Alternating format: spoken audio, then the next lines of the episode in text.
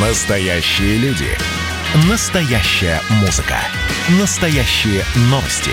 Радио «Комсомольская правда». Радио про настоящее. 97,2 FM. эм. «Экономика» с Никитой Кричевским. Справивший на днях день рождения, ну, визуально как-то даже помолодевший народный экономист России Никита Кричевский снова в студии радио «Комсомольская правда». В, В каком ухе звенит? в таком потрясающем малиновом галстуке. Друзья, подключайтесь к Ютубу. Посмотрите, пожалуйста, какой красивый сегодня Никита Александрович.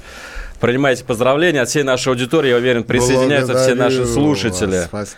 Я, вы знаете, Алексей Валерьевич, я хотел э, на день рождения сделать э, коротенький видосик из фитнес-зала со своими достижениями. А потом я подумал, что, ну, наверное, как-то это будет не совсем правильно. В текущей-то обстановке. А Арнольд Шварценеггер и Сильвестр Сталлоне вас э, слишком будут завидовать, наверное. Не вам. то, чтобы завидовать, но поддерживать соответствующую форму, я считаю, нужно каждому мужчине, вне зависимости от его возраста. Да что там мужчине, а женщина что, мимо, что ли? И женщина тоже всем людям планеты Земля нужно поддерживать спортивную форму. Абсолютно с вами согласен. Никита Оно ведь Александрович. знаете как, Алексей Валерьевич, вот э, я был совсем-совсем маленький, п- больше 40 лет назад. а, Ходил в спорткомплекс «Трудовые резервы» на 11-й парковой в Северном Измайлово. Мы сегодня поговорим о Северном Измайлове. Ностальгия. Да, и мне тренер тогда говорил, ты понимаешь, говорит Никита Александрович, будучи профессором, а, дело в том, что... То есть он уже знал, что вы будете Не профессором. перебивайте же вы меня. Дело в том, что говорит, а, бегуны, бегуны, а мы легкой атлетикой занимаемся. Бегуны подразделяются на а, тех, кто бежит быстро, кто бежит средние, а, короткие дистанции, кто бежит средние дистанции, кто стайер. И говорит, не угадаешь, не угадаешь. Вот ты смотришь на него, может, он на короткой дистанции царь и бог. А средняя, а тем более длинная дистанция, хотя бы 10 километров, он сдуется. Поэтому у меня новогоднее пожелание ко всем, без исключения к мужчинам и к женщинам. Помните, что вы совершенно не обязательно должны пробежать исключительно короткую, максимум среднюю дистанцию. Кто вам сказал о том, что вы достойны только средней дистанции? Вы достойны существенно большего. Может быть, вы марафонец. нужно поддерживать себя, поддерживать свою физическую форму. А физическая форма – это так, на секундочку, здоровье, на секундочку отсутствие таблеток, на секундочку хорошее настроение, тонус, в конце концов. Даже если вы негр преклонных годов, и то я настоятельно рекомендую за 65 плюс выходить на улицу каждый день и гулять, гулять, гулять, гулять. Почему? Потому что это оказывает позитивное воздействие на весь ваш организм, а не только на а, те мышцы, те сухожилия, которые принимают участие в ходьбе. Спич закончен. Отлично. Никита Александрович, ну у нас горячая новость. Э, Заместитель председателя Совета Безопасности России, кто бы вы думали, Дмитрий Анатольевич Медведев нашел, наконец, э, причину, если не всех, то многих бед России, и это, не поверите, разнотык. Я не знаю, что это такое. Давайте я прочитаю цитат, чтобы было понятно. Я Меня думаю- этому не учили в институте, поэтому расшифруйте, пожалуйста. Цитата, цитирую. Это у нас, к сожалению, хроническая проблема, когда все занимаются полезным делом, все в материале, но разнотык. И многие люди делают одну и ту же работу, во всяком случае, занимаются близкими тематиками. Вот, ну вот когда мы с разнотыком-то справимся? 20 лет не Алексей можем справиться. если я правильно понимаю, речь идет о системе государственного управления, не только экономикой, но и вообще всеми общественными процессами. Так он о себе, что ли? Разнотык наш, Анатольевич.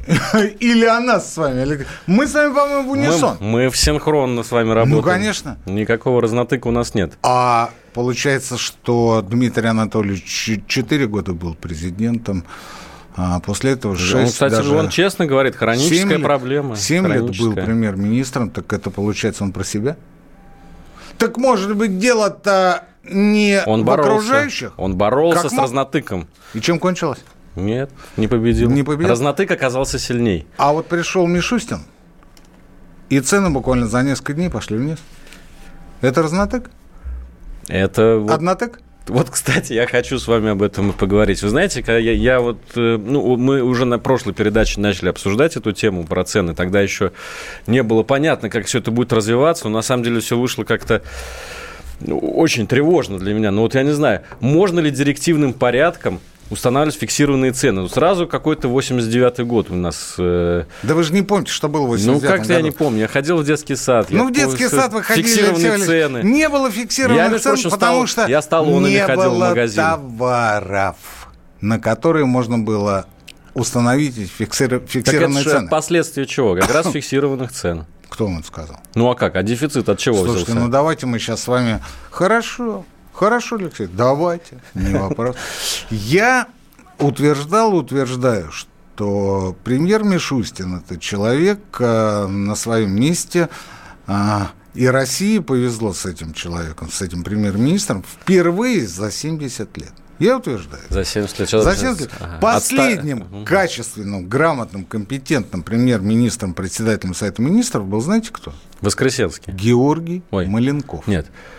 Георгий Маленков. Вознесенский, вот 50... я хотел сказать. Нет, далеко не так. Он никогда не был председателем Совета Госплан, министров. Госплан, да. А в 1953 году Георгий Маленков представил программу по модернизации советской экономики после смерти Сталина э, составился пленум, и после этого Хрущев а, просто, грубо говоря, присвоил все то, что э, подготовил к этому пленуму ЦК партии, мартовскому, по-моему, или апрельскому, сейчас уже точно не помню, э, все то, что подготовил э, Георгий Маленков. Он, он сказал, что ну как, ну если я отвечаю за сельское хозяйство, значит я должен об этом говорить. Ну хорошо, Никита Сергеевич, давай. И он все это присвоил.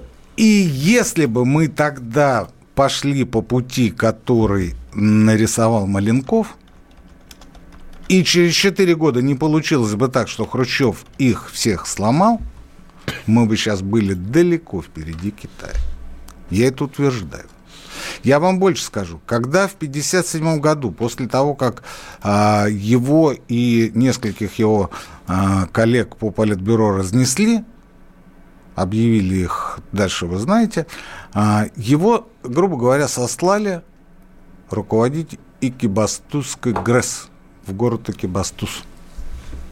Так вот, когда подходил поезд к Икибастузу, встречать Меленкова вышел весь город. Знаете, что сделали? Остановили поезд за несколько километров, подогнали машины – и везли Маленкову по степи. Я думал, несли на руках. Потому что весь город вышел, и весь город ждал, когда приедет Маленков. Это исторический факт. Ну и что, где теперь тот Акибастуз? Где теперь Советский город Союз, рай? Алексей Валерьевич? Где ну, теперь тоже, Советский да. Союз?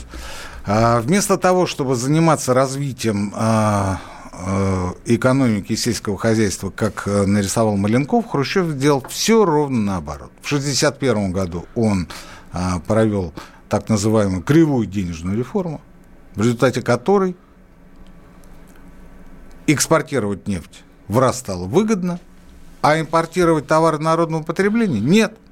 И кто бы знал, что через два года Советский Союз впервые за всю свою тысячелетнюю историю, я имею в виду, конечно, не Советского Союза, а России, начнет завозить зерно по тем ценам, по которым а, криво было установлено Хрущевым.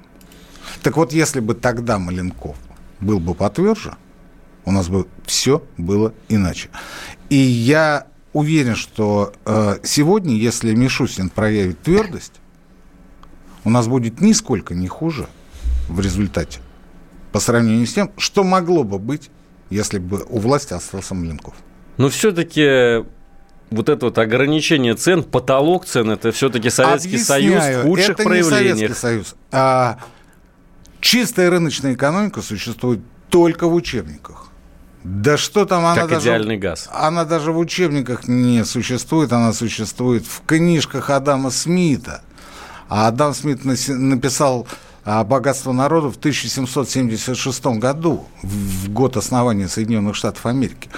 Вот только там, в, э, в книге Дэвида Рикарда и прочее, прочее, прочее, есть чистая рыночная экономика, где все расписано и все работает по математической модели. Больше нигде в мире этого нет. Да что там говорить?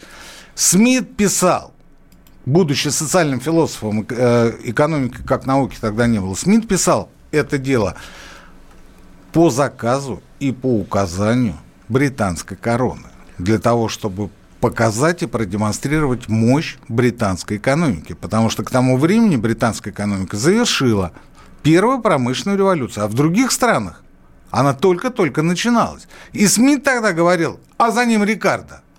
Давайте менять а, то, что у вас есть. Вот мы будем делать шерсть, а вы будете делать вино. И будем меняться. И оба будут в шоколаде. То есть мы будем поставлять вам продукцию глубокого передела, а вы будете нам давать, ну, по сути, сырье. То есть то самое вино, о котором а, я только что сказал.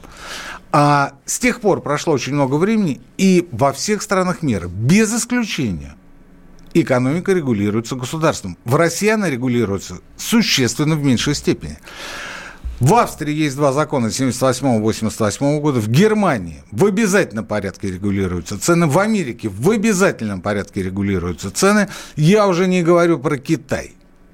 Там это в порядке вещей. И только в Российской Федерации все флаги в гости к нам. Заходите, гости дорогие. Все крупнейшие сети у нас иностранного происхождения. Пятерочка в Нидерландах и так далее. А процветает э, входной билет, процветает плата на пол, за полки, процветают откаты, процветает то, с чем мы боролись на протяжении 10, а то и 20 лет. Давайте отвлечемся на рекламу. Через пару минут возвращаемся в прямой эфир. Ну что, это хроники Цыпкина на радио «Комсомольская правда». Имеет ли право звезда напиться, принимать наркотики и вообще вести образ жизни, который не может послужить примером подрастающему поколению? Что делать в принципе с алкоголизмом? Ну, перебрал в барик, со всеми бывает. Приехала полиция забраться на постамент, тереть э, каменный э, член и думать, что произойдет с тобой чудо. Звонит бабушка, она говорит, не имею никаких претензий к тому, что ты используешь мат. Можно не позорить меня на всю страну и вся в своем посте написать грамотно с мягким знаком. Известный писатель Александр Цыпкин ведет дневник специально для радио «Комсомольская правда». Без купюр и цензуры. Хроники Цыпкина. Слушайте по пятницам в 10 вечера по Москве. Я, правда, к сожалению, сразу сяду. «Экономика» с Никитой Кричевским. Друзья, возвращаемся в прямой эфир. Никита Крычевский, Алексей Иванов в студии радио «Комсомольская правда». Обсуждаем экономику, обсуждаем, конечно же, разнотык, который, по, по версии Дмитрия Анатольевича Медведева, происходит во всех Э, на Само... всех уровнях. Обсуждаем э. самодиагноз Дмитрия Анатольевича. Вот так вот. Давайте, давайте так говорить. Давайте, ну, давайте смотреть правде слушайте, в глаза. ну да? я, вам, я вам сказал, 4 года э, работать с президентом и 7 почти лет работать премьер-министром. И после этого через 11 лет сказать, вы знаете, а у нас разнотек в экономике. А кто это наладить должен был? Мишустин, что ли, да? Вы ждали, пока Мишустин придет. Так Мишустин, пока вы э, занимались э, самобичеванием потихонечку, помаленечку, никто особо не видел, но наладил систему в э, Федеральной налоговой службе. И так наладил, что сегодня, вы не поверите, вызывают на допросы глав ключевых подмосковных администраций. Знаете за что? На допросы, надеюсь, не в ФНС? В налоговую, в налоговую, а, в налоговую напрямую вызывают. Не просто кого-то там, знаете, бухгалтер или там еще кого-то, да, а вот главу администрации вызывают. Почему? Потому что есть пробой в э, системе НДС. Оказывается, кто-то куда-то отправил на обнал копеечку. Эту копеечку моментально вычисляет налоговая и тут же вызывает на допрос главу одной из э, самых богатых подмосковных администраций. Представляете? А там сейчас ребятки молодые работают, которым пофигу вот эти вот, знаете, вот понты, вот это статусность, там еще что-то, семейственность, клановость, местничество. Совсем молоденькие. Они сидят, у них есть инструкция. Они звонят и говорят, вы знаете, вашего руководителя вызывают на допрос Федеральную налоговую службу. Налоговая инспекция такая-то, инспектор такой-то. За что? За то, что э, не совпадает НДС. А вы понимаете, что это ВИП и так далее? Он говорит, вы знаете, а мне все равно. У меня инструкция. Если вы говорите, что он не придет, я э, докладываю своему руководителю, а дальше уже как они будут решать. И таким образом получается папочки, Алексей Валерьевич. Это я к так тому, у нас что... уже была налоговая полиция в истории.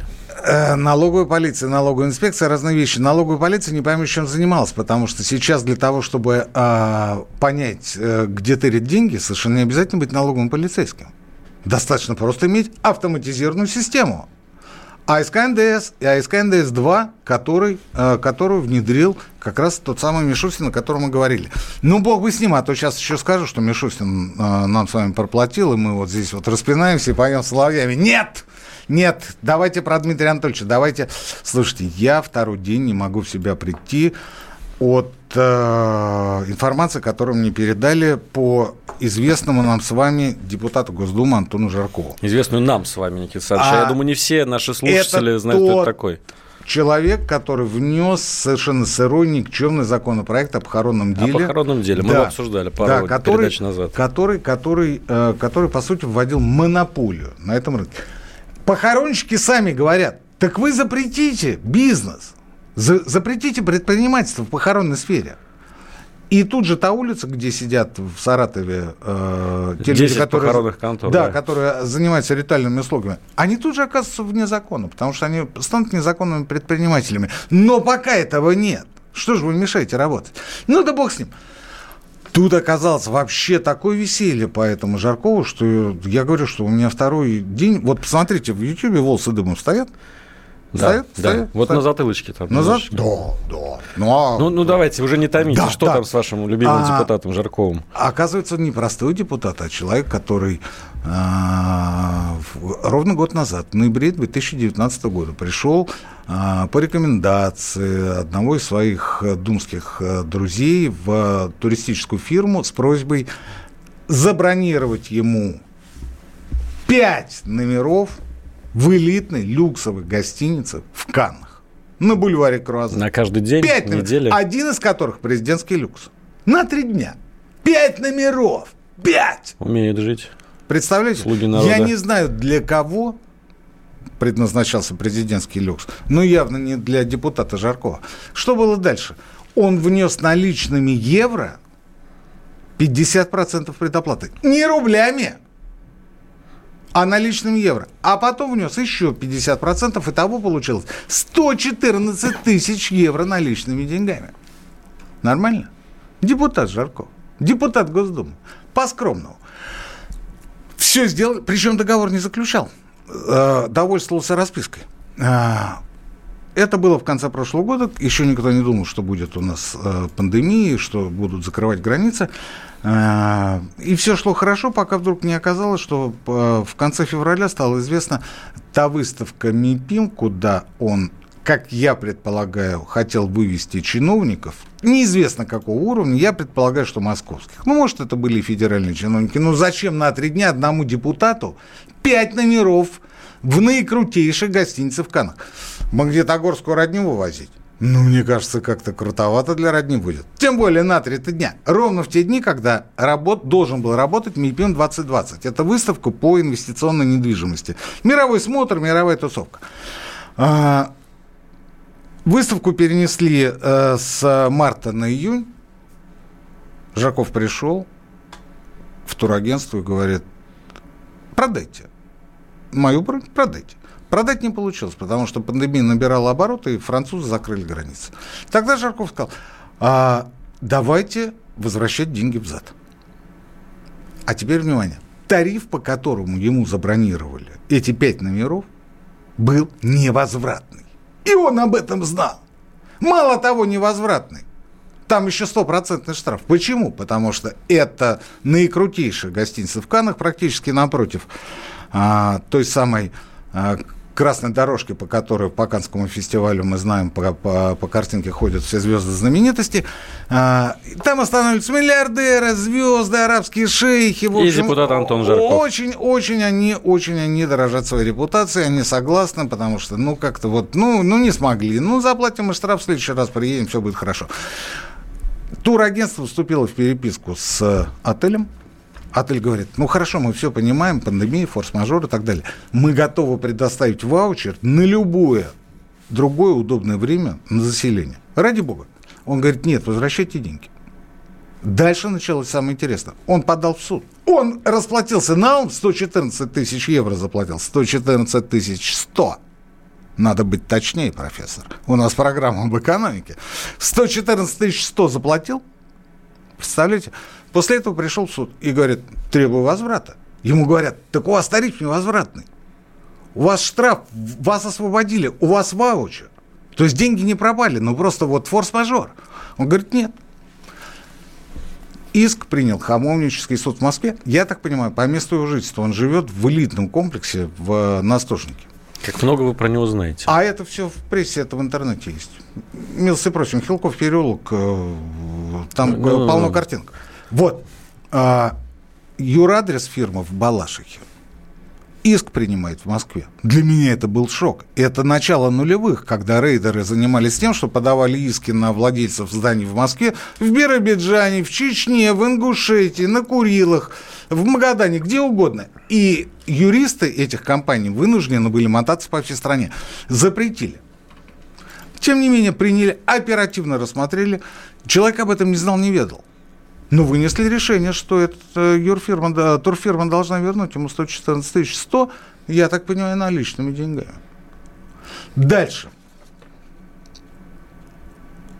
Откуда у него столько наличных денег в валюте, будем считать э, риторически демагогическим, но э, э, когда я начал ковыряться в этой истории, я увидел, что у товарища помимо этой шикарной квартиры еще два особняка на Рублевке. Дальше идем. Буквально в понедельник, это я к Дмитрию Анатольевичу, к разнотыкам, буквально в понедельник на социальном онлайн-форуме Владимир Путин, общаясь с активом «Единой России», сказал, что надо бы провести аудит партийных рядов в преддверии выборов в Государственную Думу. И у меня возникает вопрос, разнотык в чем?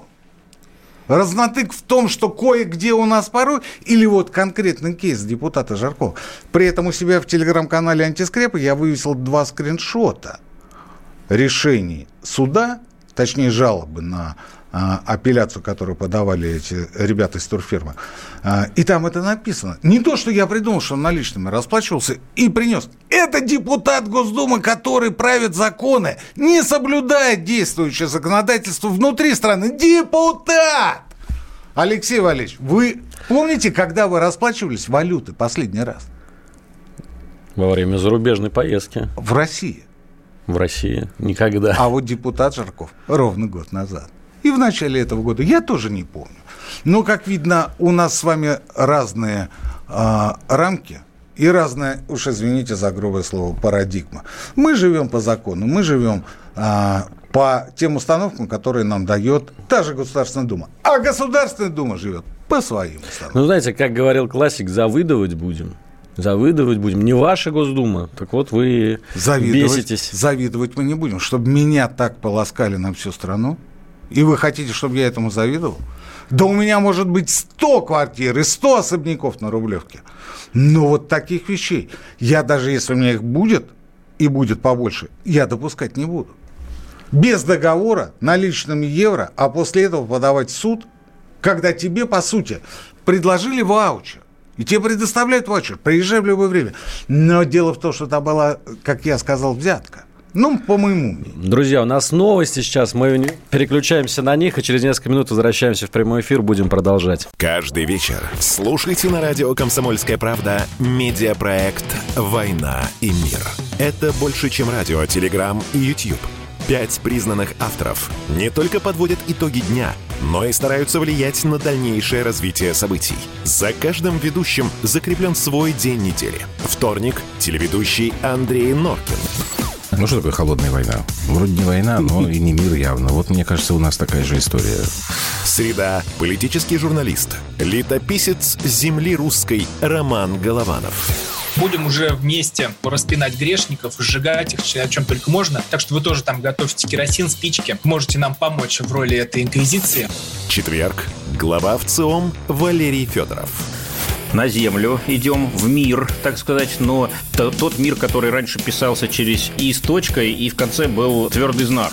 Пятница. Публицисты Олег Кашин и Мария Баронова. Мы опять разругаемся, но потом когда-нибудь помиримся, тем более действительно война и мир, как полагается. Третья мировая война наступала за наш последний там года два уже раз семь. Можно расслабиться, все нормально. Ну а по понедельникам рулевым «Войны и мира» становится специально приглашенная звезда. «Война и мир». Слушайте каждый будний день с 6 до 8 вечера по московскому времени. «Экономика» с Никитой Кричевским. Народный экономист России Никита Кричевский, Алексей Иванов Вот студии вы, радио вы «Комсомольская скажете, правда». Кричевский там э, по поводу Жаркова проехался, да? Что-то ты понимаешь там как-то, да? Я вам так скажу. У меня еще есть одна история, я ее припасу на следующий эфир, о том, как мы а, в разнотык говорим о том, что надо поддерживать малый бизнес, а на деле, а на деле – Госпредприятие выживает очень успешный, хороший ресторан. Я его знаю, и знаю, потому что там э, были хорошие блюда на, на вынос, и я не так давно э, решил подъехать, ну, купить что-нибудь домой. Вы знаете, он закрыт. Он закрыт. Я встретил совершенно случайно одного из менеджеров, он мне рассказал. Ну, я в этот раз не буду говорить, давайте Давайте, давайте, да. А- анонс такой мы сделали, оставим э, самое вкусное на следующую программу. Плюс семь девять шесть семь двести ровно девяносто семь ноль два. WhatsApp и Viber пишите нам в Telegram тоже можно писать. Ну вот я смотрю наш чат на Ютубе, Николай Кашкаров пишет, а почему уничтожили все уличные торговые точки? Ну, это вопрос, наверное, ценных на продукты. Уничтожили а вот давайте, рынки. А вот да, колхозные рынки не уничтожили, они просто по- по-другому называются. Вот давайте, кстати, вот мы к теме налогов подходим, да, давайте поговорим э, буквально в двух словах об этом. Вот говорят, вот фермер, производитель маленький, он там не должен оказаться там в убытках туда-сюда. И я вспоминаю, как год назад а, а, вот эти вот а, маслозаводы, которые принимают семечку и гонят из нее масло, а, в результате картельного сговора объявили на юге производителям, маленьким производителям цену. Она была 25 тысяч за тонну. Они директивно и картельно снизили до 12 тысяч. Хочешь куда-то в другое место? Милости просим, пожалуйста. Ну, ты найди такое место. Ты его не найдешь. И они сдавали по 12 тысяч. По 12 тысяч. А маржа, прибыль, точнее сверхприбыль оставалась понятно у кого. У кого? Путин что говорил? Он говорил Патрушеву-младшему, Джуниору. Он говорил, мы с вами знаем, кто занимается экспортом. Вы это знаете, и я это знаю. И даже Кричевский это знает, потому что их наперечет, этих латифундистов, э, аграрных олигархов, которые скупили предприятия, в том числе сахарозаводы, в том числе маслозаводы. С говорящими фамилиями, да? А, где-то говорящие, где-то не очень говорящие, но те, кто их, а, плохое слово, крышует, тех, кто им, им помогает на чиновничьем уровне, там фамилия говорящая. Там фамилия говорящая. Еще один момент. А, банки а, отпускают на закупку сельхозпродукции наличные деньги. Так? А дальше смотрите, вы можете ту же семечку, которую вы приняли по 12 рублей, официально оформить по бумагам не по 12 за килограмм, а, скажем, по 40. Разница куда? В карман. В ваш и в карман тех, кто у вас будет эту семечку, точнее уже масло подсолнечное, покупать. А дальше мы приходим в магазин и говорим, Ёкарный бабай, ты посмотри, какие цены. Ты посмотри. А вот они из этого и складываются. Ну и, конечно, у нас все, кто по этой цепочке проходит, они все говорят, да мы социально ответственны, мы все понимаем, мы, естественно, снизим. 36, вы сказали? Без проблем. Но семечко-то стоило 12, ребят. 12. Вы хотите сказать, что 24 рубля? 300 процентов. Это а, те дополнительные расходы, которые вы понесли от семечки до прилавка? Что-то в это с трудом верится. Так что работа там не початый край. И не зря Мишустин говорил не только о ФНС, хотя это самое страшное сегодня, что может быть, но и о прокуратуре. И прокуратура уже этим занимается. Наконец-то наводят порядок. Я это очень рад.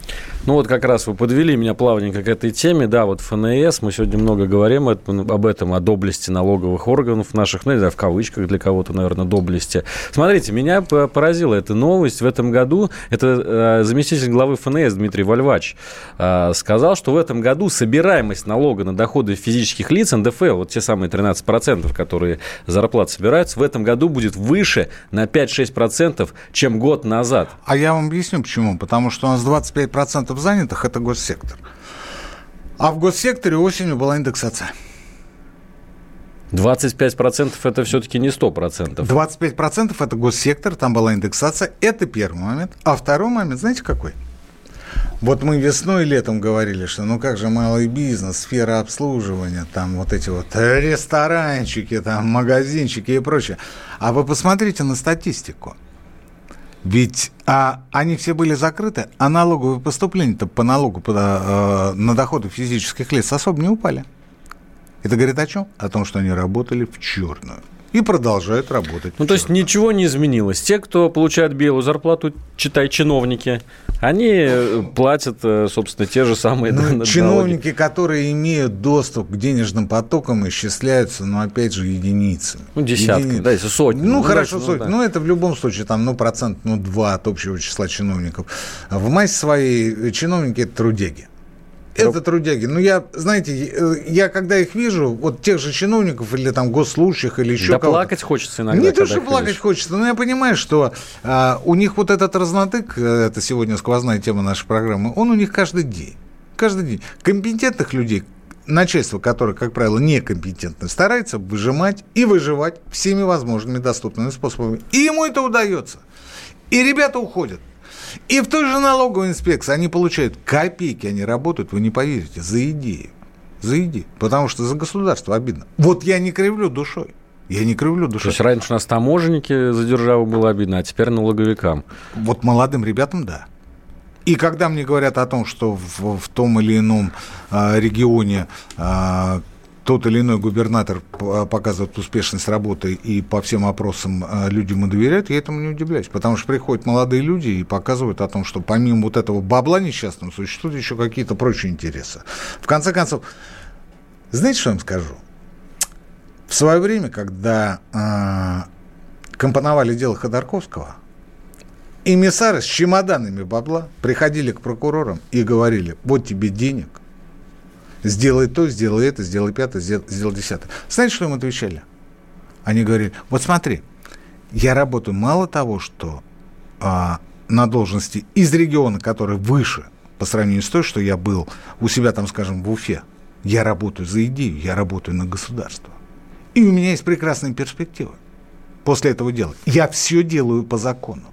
Я все делаю по закону. Что ты мне предлагаешь? Я у тебя возьму 50 или 100 тысяч долларов и буду до конца своих дней спать и просыпаться в холодном поду. Нет, дружочек. Вот видишь дверь? Я тебя не видел, ты меня не слышал. Вот так вот было. Хорошо, хорошо. Никита Александрович, все могу понять, но объясните мне тогда такую вещь. Если мы такие все, ну, практически все патриотичные, такие все болеем за идею. Нет, не все. Почему же тогда 44% россиян согласны на серую зарплату? А ведь год назад было 30... Ну, мы же расползаемся, как тараканы. Я прошу простить всех за такое сравнение не 44%, по углам. Не 44%, на... существенно больше. Существенно больше, потому что... 44% поэтому, готовы в этом открыто опросу, признаться. По этому опросу 44 открыто и откровенно признались. 31 сказал, что он этим заниматься не будет, а 25 не определились. Ну, понятно. Так вот, если эти 25 разделить пополам, получится, что 44 автоматом превратятся в большинство. Почему? Потому что, Алексей Валерьевич, кризис в стране, потому что а, мы все понимаем, мы все понимаем, но семьи хотят кушать. И семьям без разницы, платишь, точнее, платят за тебя налоги или нет. Они хотят кушать, им нужны продукты питания, им нужна одежда. Им нужен, в конце концов, велосипед, если там маленькие дети. Ну, знаете, хотеть – это одно, а смогут ли люди получать? Вот... Поэтому они идут на то, чтобы получать серую зарплату. Еще один момент. В 2018 году А, кто у нас провел а, повышение пенсионного возраста? Не то ли родное государство, точнее не государство, а тот, который разнотык. В день открытия чемпионата мира по футболу Разнотык такой сидит и говорит, ну, вы знаете, вот у нас нет другого выхода, мы вынуждены повысить пенсионный возраст. 14, по-моему, июня это было 2018 года. Аплодисменты громогласные. И через два года ты выходишь и говоришь, а вы знаете, у нас Разнотык. Что ты делал 14 июня в 3 часа дня в 2018 Вы сейчас представили себя в роли вот этого человека, который допрашивает. Где да? ты был с Фонариком. 8 до 11, да? Лампой Мюллера. Вот об этом В и зеленом речь. мундире налоговой Я службы. понимаю, что тогда была проблема не в э, том, что в пенсионном фонде был дефицит, а в том, что были разворованы э, накопления внегосударственных пенсионных фондов. И начинало этим заниматься как раз государство. Ну, я хочу сказать, вот я, собственно, пытался Я хочу мысль- сказать, что если уж говорить о разнотыке, то начинать надо с себя. Дмитрий Анатольевич. Ну, это практически вы сейчас в золоте отлили фразу, Никита Александрович. Но Записывайте, тиражируйте, Алексей Валерьевич. Мишустин не даст всем уйти в серый. Вот эти вот э, 50 с чем-то с лишним процентов, Главное, чтобы они выстоял. могут хотеть. Кстати говоря, но они не смогут Ведь этого в сделать. 2009 году, когда было не 44, а 60 процентов, не было и налога на самозанятых поставки 4 процента, не так было развито а, индивидуальное предпринимательство. Я индивидуальный предприниматель, поставки в 6 процентов, да? А, кроме того, нал был в порядке вещей.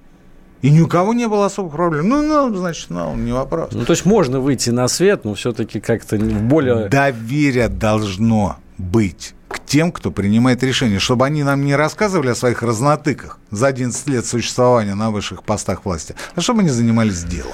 Друзья, еще один перерыв нашей передаче и выходим на финальную прямую через несколько минут. Как дела, Россия? Ватсап-страна! Это то, что обсуждается и то, что волнует. Это ваши сообщения в прямом эфире, в том числе и голосовые. Каждый будний день с 11 до 15 часов с Михаилом Антоновым. Эфир открыт для всех. Включайтесь. Радио «Комсомольская правда». Радио про настоящее. «Экономика» с Никитой Кричевским. Кричевский Иванов, Советский Союз, прямой эфир радио «Комсомольская правда». Плюс семь девять шесть семь двести ровно девяносто семь ноль два. Последний на сегодня ваш шанс задать качественный, хороший вопрос нашему дорогому профессору. Тогда, может быть, мы его зачитаем в этой передаче. Ну, давайте хотя бы парочку тут сообщений а, я прочту. Вот, например, э, э, человек интересуется, наш э, слушатель из Московской области, почему ухудшается язык законов? За последние 5-8 лет качество законов упало. Может, поменьше законов? Слушайте, это, это не экономический вопрос, но вот я считаю, что... Спасибо вам огромное. Огромное вам спасибо. Нечеловеческое просто. Я считаю, что одна из глобальных а, российских проблем нашего времени это как раз некачественное законодательство. Двойное толкование, непонятно, где запятая, как это читается слева или справа, сверху или вниз, и вообще какие там буквы стоят. Ну, если пишут такие, как Жарков. Дело не в Жаркове. Дело не в Жаркове. Дело в том, что говорят, вот нам нужна независимая судебная система. Так вы зайдите в любой суд и попробуйте дать взятку судье. Вы же не выйдете из этого здания. Вы что говорите-то, ребят? Разговор о другом. Суд – это уже а, ситуация, когда закон оказывается неработающим. Потому что в любом нормальном правовом государстве закона однозначного толкования, законом написано просто, четко, понятно, и вы знаете, что по закону нужно делать ровно так, а не иначе. Потому что суд – это тогда, когда а, вы сделали, как вы думали по закону правильно, а оказалось нет. Вот тогда идет суд. Ну, я, конечно, исключаю те моменты, когда вы это делаете умышленно или а, по неосторожности, по оплошности. А, мы говорим о в, э, цивилистском праве, то есть о гражданском праве. Вот в этой ситуации, когда мы придем вла- к власти и наступит прекрасная Россия будущего, первое, что мы сделаем, это проведем ревизию законодательства. И новый состав Государственной Думы – я очень на это надеюсь. Начнет с того, что будет пересматривать принятые ранее законы. Никита Александрович, прочитал на этой неделе в одном телеграм-канале название его «Антискрепа» про... Ну, говорите откровенно и просто, чтобы понятно было. «Антискрепа», телеграм-канал Никиты Кричевского. Ну, чтобы все знали, это что вот вокруг да около. Итак, э, Вы телеграм- же Иванов, Так, а не Иванович. что вы имеете против таки? Кстати.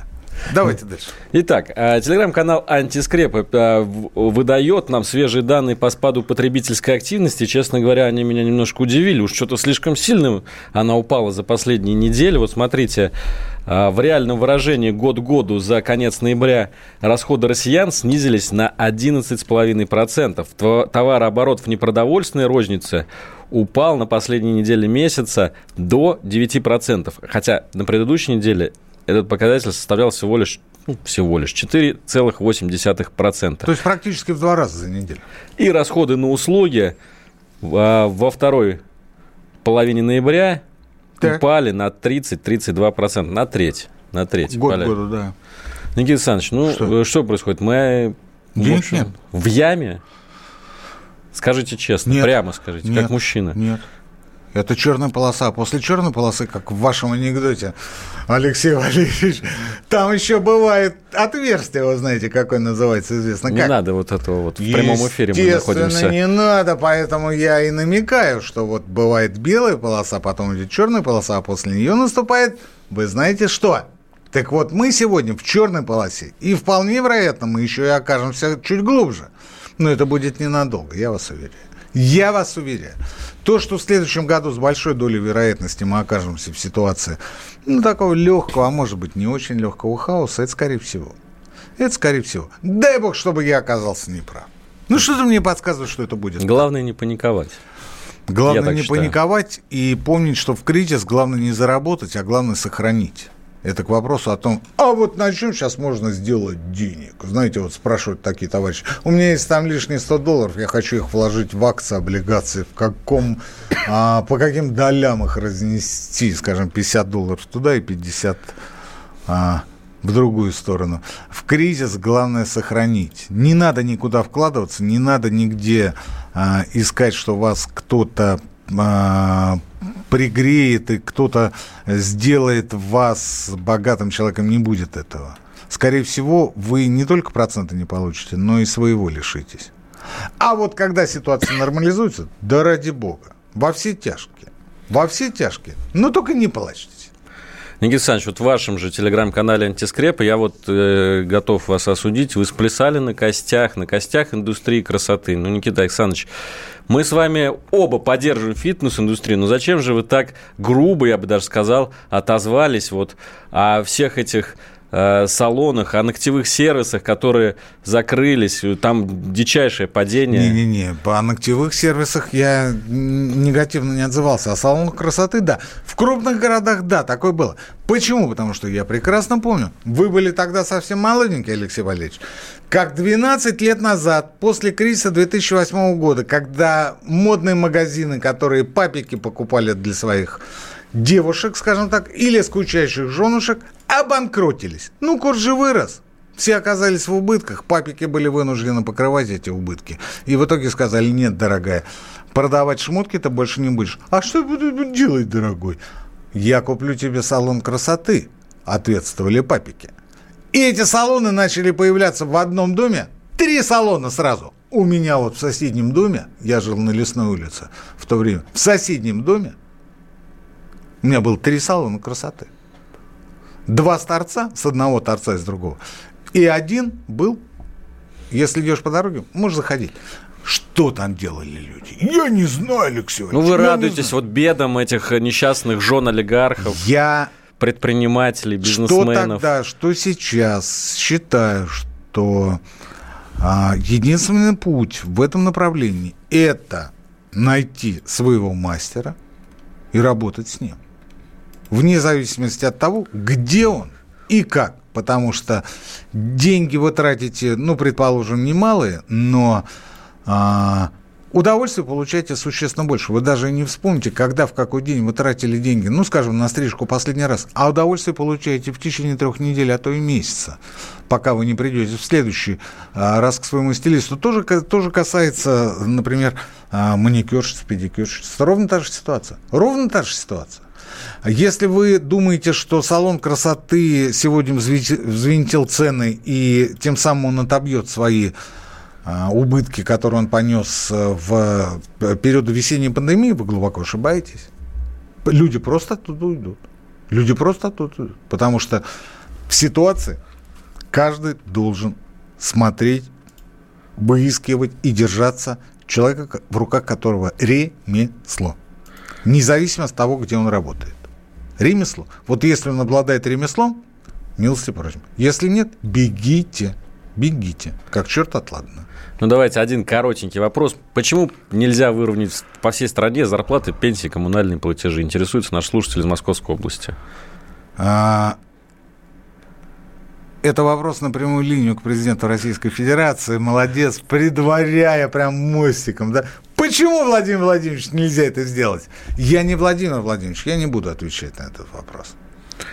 Друзья, ну, вот, собственно, на этой последний, ноте... Последний, А, еще вам Со- зачитать, совсем да? Совсем покороче, если. А то подумают, что мы с вами на удаленке.